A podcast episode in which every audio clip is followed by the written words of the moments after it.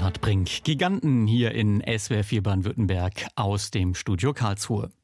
Musikverein, Tierschutzverein, Kleingärtnerverein, das sind so Zusammenschlüsse, die gibt's ja in ganz vielen Orten in Deutschland. In Keltern-Elmendingen gibt's aber einen Verein, das gibt's tatsächlich nicht so oft. Ein Achterbahnverein. Der Name lässt schon vermuten, die Mitglieder sind oft in Freizeitparks anzutreffen. Allerdings sind sie da meistens für einen guten Zweck. Sie fahren nämlich mit Menschen hin, die sich den Besuch dort sonst nicht leisten könnten.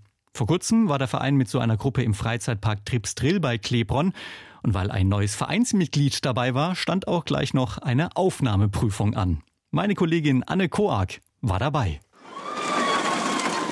Die Holzachterbahn Mammut in Tripsdrill ist ein richtiger Koloss und ragt 30 Meter in den Himmel. Hier muss jetzt Roland Schuldner ran, zum Einstand.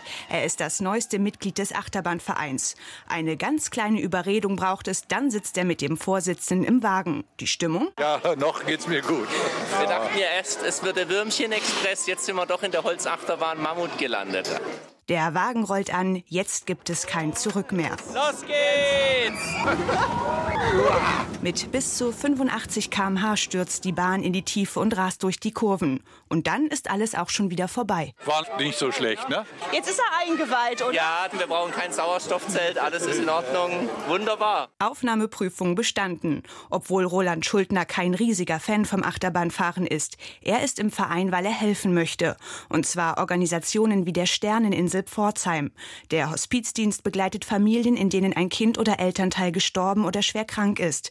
Heute sind die Familien in Tripsdrill mit dabei, weil der Achterbahnverein den Eintritt bezahlt. Das Geld nimmt er zum Beispiel durch Verkaufsstände auf Festen ein.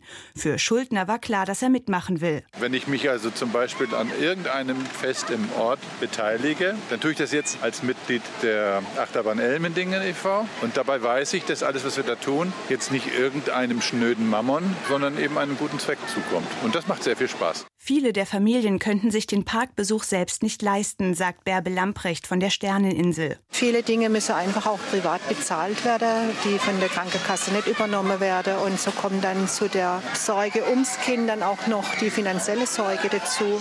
Und dann hier mal so einen Tag verbringen zu können, das ist natürlich ganz toll. Der Achterbahnverein hat sich vor drei Jahren gegründet. Das waren Bekannte und Nachbarn, die Fans von Freizeitparks sind, erzählt der Vorsitzende Jan Steinle. Normalerweise haben wir Jahreskarten eigentlich in allen Freizeitparks und es ist einfach mal auch Entspannung, ne? Den ganzen Tag arbeiten und dann auch mal schnell in die Hochgeschwindigkeitsachterbahn. Nur zusammen wegfahren war den Gründern aber zu wenig. Sie wollten sich sozial engagieren.